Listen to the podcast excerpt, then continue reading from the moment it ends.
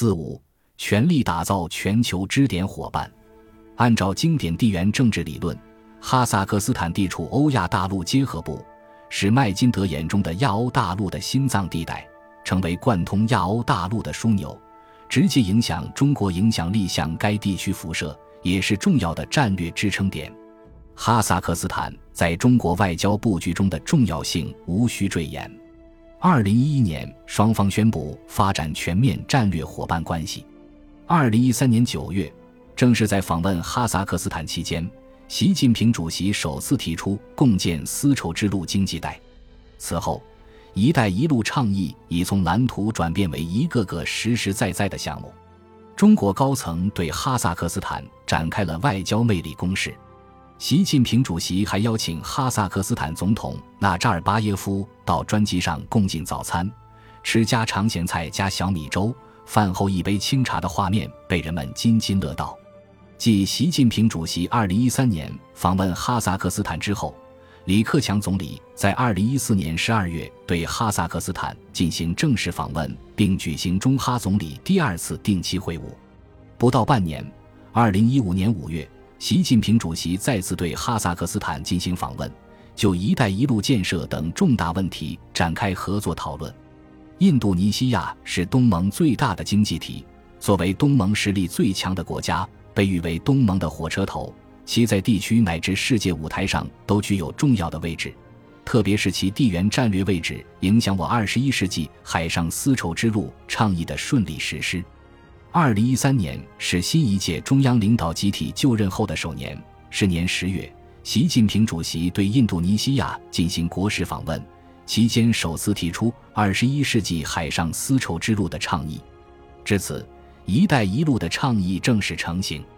应当说，印度尼西亚由于其扼守马六甲海峡、连接太平洋、印度洋通道的独特地缘位置。所以，对中国“一带一路”倡议的实施，特别是对二十一世纪海上丝绸之路倡议的推进，至关重要。因此，中国已经提出将“一带一路”倡议与印度尼西亚的全球海洋支点计划相对接。二零一五年六月，习近平在与印度尼西亚总统佐科通话时表示，中方建设二十一世纪海上丝绸之路构想，同印尼方打造全球海洋支点计划高度契合。我们一致同意，双方要加快发展战略对接，尽快确定经贸合作优先项目，实现互利共赢。无论是从地缘政治、经济角度看，还是从安全角度看，推进与印度尼西亚的深度合作，符合中国的战略利益，将其作为海上的战略支点具有必要性。泰国和新加坡的战略价值和经济作用自不待言，其影响力已经超越国力的范围。对中国国家利益的实现有着助推作用。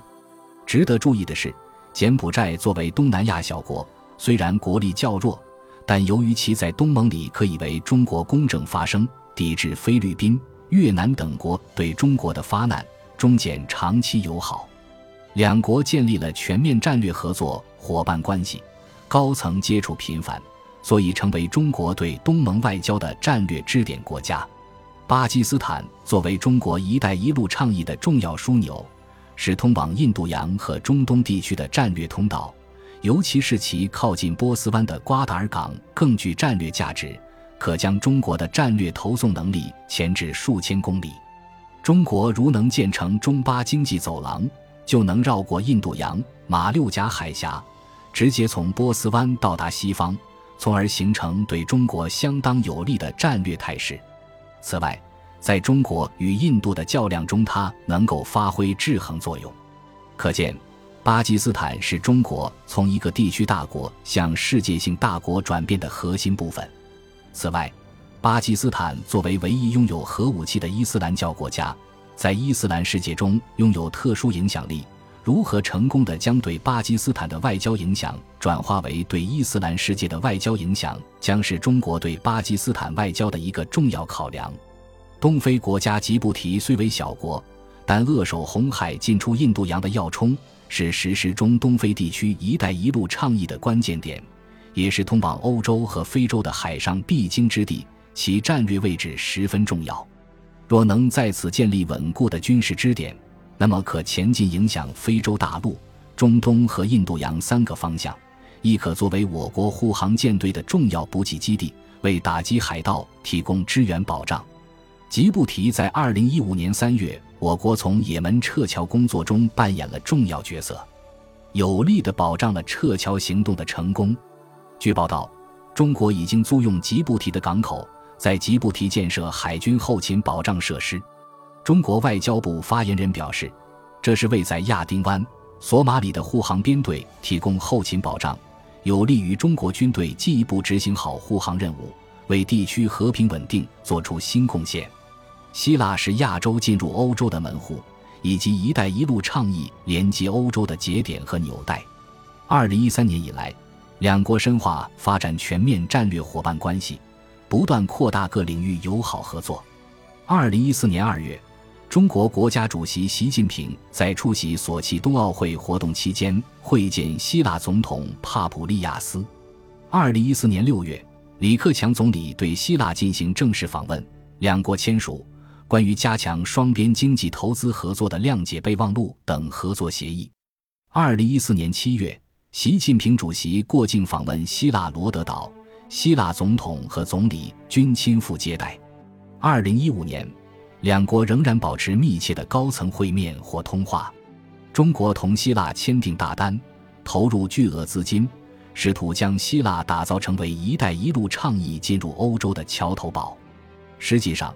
希腊是一个地地道道的航运大国，中国的石油进口有一半是租借希腊的船队完成的。德国作为欧盟最大的经济体和领导国家，掌握着欧盟发展的命运，当为中国对欧外交的一大支点。德国一直是中国在欧洲的最大贸易伙伴。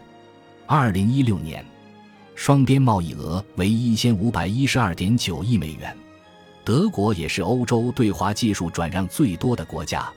截至二零一六年底，中国从德国引进技术累计两万两千八百一十七项，合同金额达七百四十四亿美元。德国还是欧盟对华直接投资最多的国家。中国累计批准德国企业在华投资项目九千三百九十四个，德方实际投入二百八十一点八亿美元。政治上保持高层密切往来。二零一四年三月，国家主席习近平访德，确立了全方位战略伙伴关系的新定位。二零一四年十月，李克强总理访德，两国共同发表《中德合作行动纲要》，签署双边贸易与相互投资及技术合作协定，总额为一百八十一亿美元。二零零六年至二零一六年，德国总理默克尔先后九次访华。创造了西方国家在任领导人访华次数纪录。此外，二零一六年九月四日，默克尔总理来华出席二十国集团领导人杭州峰会，习近平主席与默克尔总理举行双边会晤。英法作为联合国常任理事国与经济大国，在西方世界扮演重要的角色，特别是英国在西方国家中率先加入中国倡导的亚投行后。其他西方国家掀起一股争相加入亚投行的热潮，可以说起到了风向标的作用。二零一五年十月，习近平主席对英国进行国事访问，确立了英国在人民币国际化进程中的支点地位。当然，在英国以百分之五十一点八九的得票率赢得脱欧公投以后，尤其是特蕾莎梅新政府于二零一六年七月上台后。中英关系以及英国对中国的战略地位发生了微妙的变化，还需要持续关注并保持关系稳定。在南太平洋方向，澳大利亚对于中国的经济利益和安全利益都具有不可忽视的影响，需对此给予特别关注，以经贸纽带积累政治安全互信。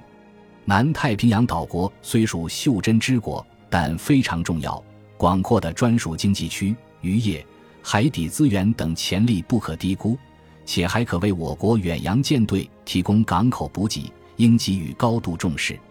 习近平主席于二零一四年十一月访问斐济，这是中国国家主席第一次正式访问南太平洋岛国地区，其所折射出的意义不言而喻。对于影响力日增的太平洋岛国论坛，斐济总理曾公开宣称，要么澳大利亚和新西兰退出。要么让中国加入。还有一些地缘位置十分重要的港口，是中国确立海外支援港口不可或缺的一环。被称为中国珍珠链的瓜达尔港、汉班托特港、角漂港等，都是要着力发展争取的关键支点。伊朗和沙特阿拉伯、土耳其作为伊斯兰世界大国，分别在什叶派穆斯林和逊尼派穆斯林中扮演领导者角色，与之发展高水平的合作关系。既有助于维护中国在中东地区的战略利益，也对发展与伊斯兰世界的友好关系起到正面作用。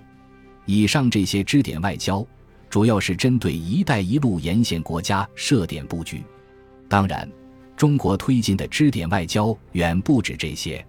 在亚欧大陆以外，还广泛分布着中国的一些友好国家和重要伙伴，其虽远离中国。但是对中国的战略价值同样十分重要，他们是中国对外贸易的重要对象以及能源资源主要来源地，特别是其政治价值难以替代。中国在国际多边舞台上能有多精彩的表现，还要看这些伙伴，特别是支点伙伴的支持力度和拥护程度。在中国外交当中，中非关系一直发挥着十分重要的作用，远得如在中国加入联合国、亚非会议。不结盟运动中给予中国强有力的支持。今天，非洲依然在中国外交中扮演独特的角色，如在全球气候谈判、贸易投资、台湾问题、南海问题等重要议题上给予中国支持。可以这么认为，中非合作成为中国倡导的构建新型国际关系的典范，真正体现了平等互利、合作共赢的新思路。非洲国家中，南非。埃及一南一北作为中国发挥在非影响力的支撑点，对中非关系发展起到了保鲜和增温的作用。南非作为非洲最大的经济体之一和经济最发达的国家，对非洲特别是撒哈拉以南非洲有着重大影响力。世界舆论普遍认为，南非是非洲的天然领导者。一九九四年，联合国南非观察团负责人安吉拉金就断言。南非将很快成为非洲快速发展的一个催化剂，不仅南部非洲地区，而且包括非洲大陆其他地区。二零一三年三月，习近平就任国家主席后，即对南非开展国事访问。两年后，二零一五年十二月，习近平主席再次对南非进行国事访问，并与祖马总统共同主持中非合作论坛约翰内斯堡峰会。两国还建立了定期举行战略对话的机制，双方就所有关心的问题展开广泛深入的磋商。二零零八年四月，在北京，两国举行首次战略对话。此后，二零零九年九月、二零一零年十一月、二零一一年九月、二零一二年十一月、二零一三年十月、二零一四年十二月和二零一六年九月举行七次战略对话。对中国来说，南非在非洲，特别是南部非洲所拥有的影响力和号召力，是非洲其他国家所难以具备的。同时，南非在国际多边场合日益活跃的身影，也激发了中国与之合作的兴趣。从更深层次上看，两国在国际体制转型、国际新秩序构建、全球治理机制等一系列问题上，都有着较大的利益汇合点。因此。面对非洲在中国对外战略中越来越重的分量，中国着重发展与南非的战略关系，有助于发挥其对于中国的战略支点作用，有助于确保中国在非洲的重要利益，有助于推进扩大中国在新兴国家群体中的话语权。远隔太平洋的拉丁美洲，幅员辽阔，资源丰富，市场庞大，各国政治独立性强。尤其是近年对美国保持了坚定的自主性，不少国家反美情绪高涨，形成了反美国家联合态势。一个政治上独立的拉美世界，就可以不用太多顾忌美国的态度来发展与中国的战略合作关系。拉美世界的大国巴西、阿根廷是中国重要的合作对象，智利、委内瑞拉、古巴、哥斯达黎加等国也是这一区域的重要角色。是中国深入拉美、开拓广阔市场的切入点。习近平、李克强等新一届党和国家领导人就任以来，对拉美地区展开高频度的访问，签订数百亿美元的合同，扩大深化经贸联系，同时巩固提升政治关系。巴西作为拉美地区最大和经济实力最强的国家，无疑在该地区有着举足轻重的地位。面向巴西发展战略关系是中国支点外交的重要组成部分，两国建立了全面战略伙伴关系，经贸关系密切。二零一五年，中巴双边贸易额为七百一十六亿美元。